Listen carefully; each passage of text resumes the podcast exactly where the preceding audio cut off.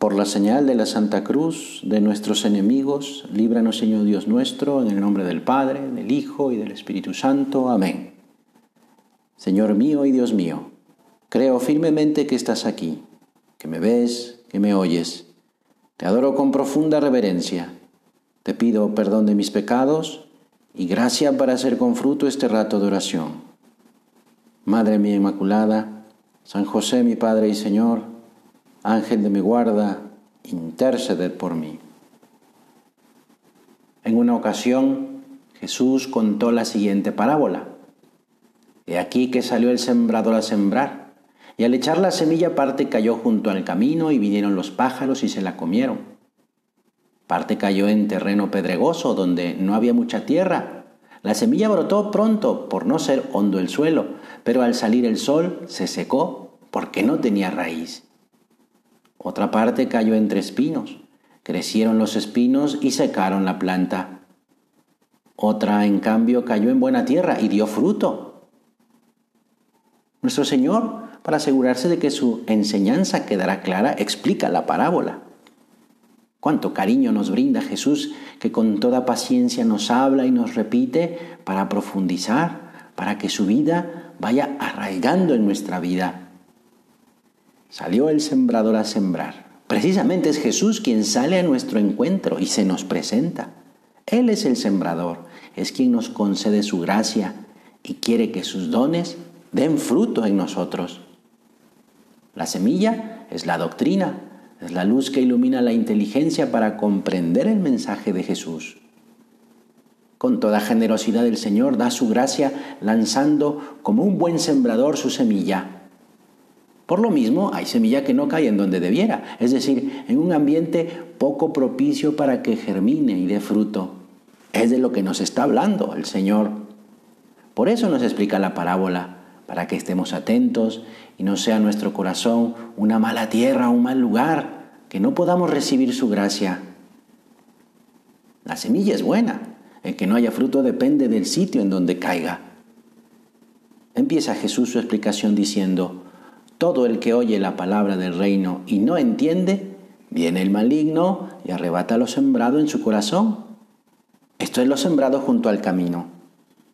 Pero no se trata de un no entender por falta de inteligencia, sino por falta de amor.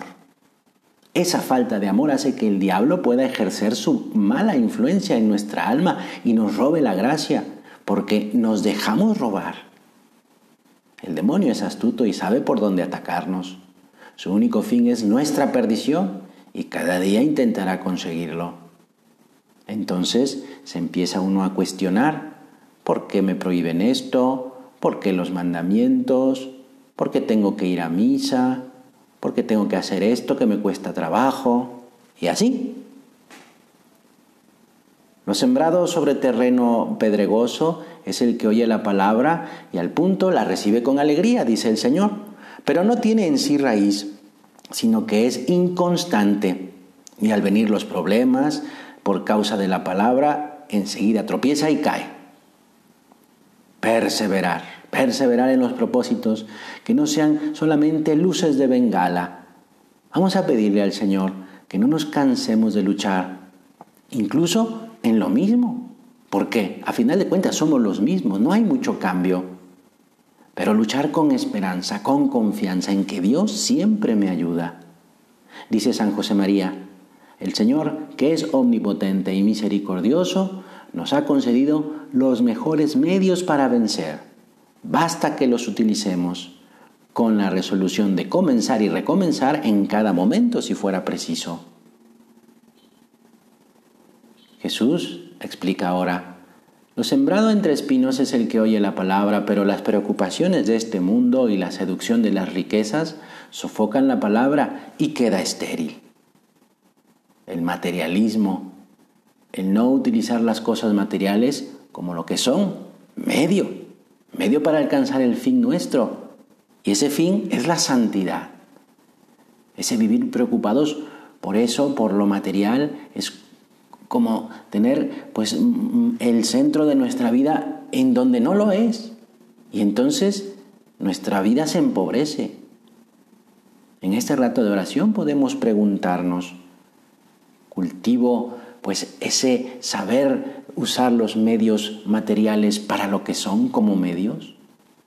Busco vivir la templanza, que es esa mm, virtud que me ayuda a poner los medios materiales en su justo lugar y momento. Mortifico la vista con naturalidad.